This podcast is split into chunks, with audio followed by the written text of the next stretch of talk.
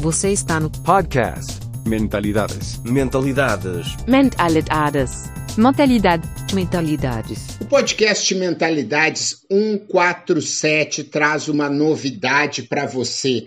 O audiocurso Ikigai, com aulas em áudio, que você vai descobrir a forma como os japoneses têm uma vida próspera e têm uma vida feliz. Você que me acompanha aqui já ouviu outros episódios em que eu trato do Ikigai, mas agora esse tema está de uma forma estruturada, com aulas encadeadas que vão te ajudar a encontrar todo esse caminho para ter uma vida longa e feliz. E para você saber os principais conceitos dessa mentalidade Ikigai, eu te convido para ouvir a aula 1 que começa agora. Se você ainda não está inscrito aqui para receber os episódios do nosso podcast, te inscreve agora porque vem muita novidade por aí. Como aprender com japoneses a ter uma vida mais longa e feliz. Essa visão né, do Ikigai dos japoneses,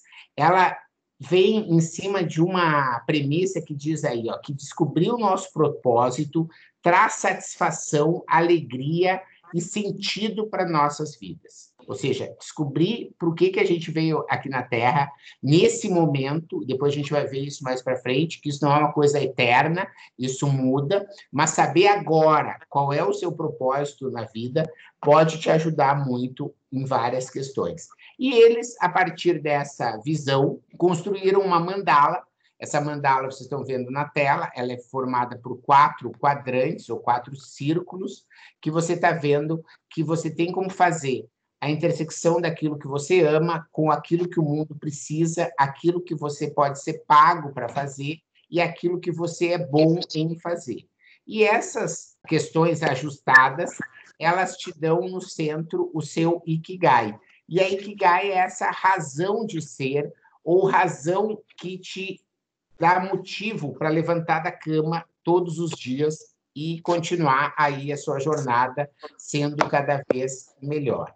E a gente vai ver, então, um pouco dessa visão dos japoneses e como que isso traz. Essa região de Okinawa, no Japão, ela é uma região em que existe uma configuração dela ser considerada uma zona azul, ou seja, é uma zona que no mundo existem pessoas longevas e mais felizes que as outras na média.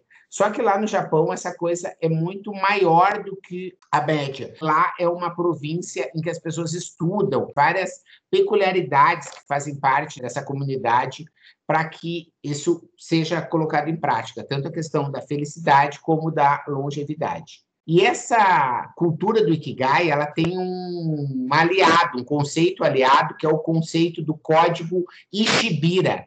Esse código Ishibira é um complemento que fala assim: Trate um desconhecido como um irmão, mesmo que seja a primeira vez que o encontre. E esse é um desafio muito grande, né? Num momento agora de pandemia, num momento de afastamento, e já na sociedade pré-pandemia, existia uma questão da individualidade muito grande, né? Um afastamento, de não se importar um pouco com essas pessoas. Existe um conceito que a gente até vai ver aqui bacana, que é de protagonismo, mas esse conceito de protagonismo, se ele é utilizado de uma forma não para o bem, ele pode soar também como um conceito assim de individualismo e que se danem os outros. E a ideia desse código é conseguir eliminar esse tipo de questão. E você traz aí uma outra o pensamento que configura essa ideia, que são os elementos essenciais para a felicidade nessa vida são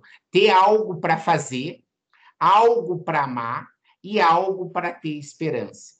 Turbine sua mente com conteúdo de qualidade sobre inovação, criatividade, empreendedorismo, negócios e educação. Ideias originais do professor Marcelo Pimenta. Acesse o blog mentalidades.com.br para mais textos, vídeos e outros episódios.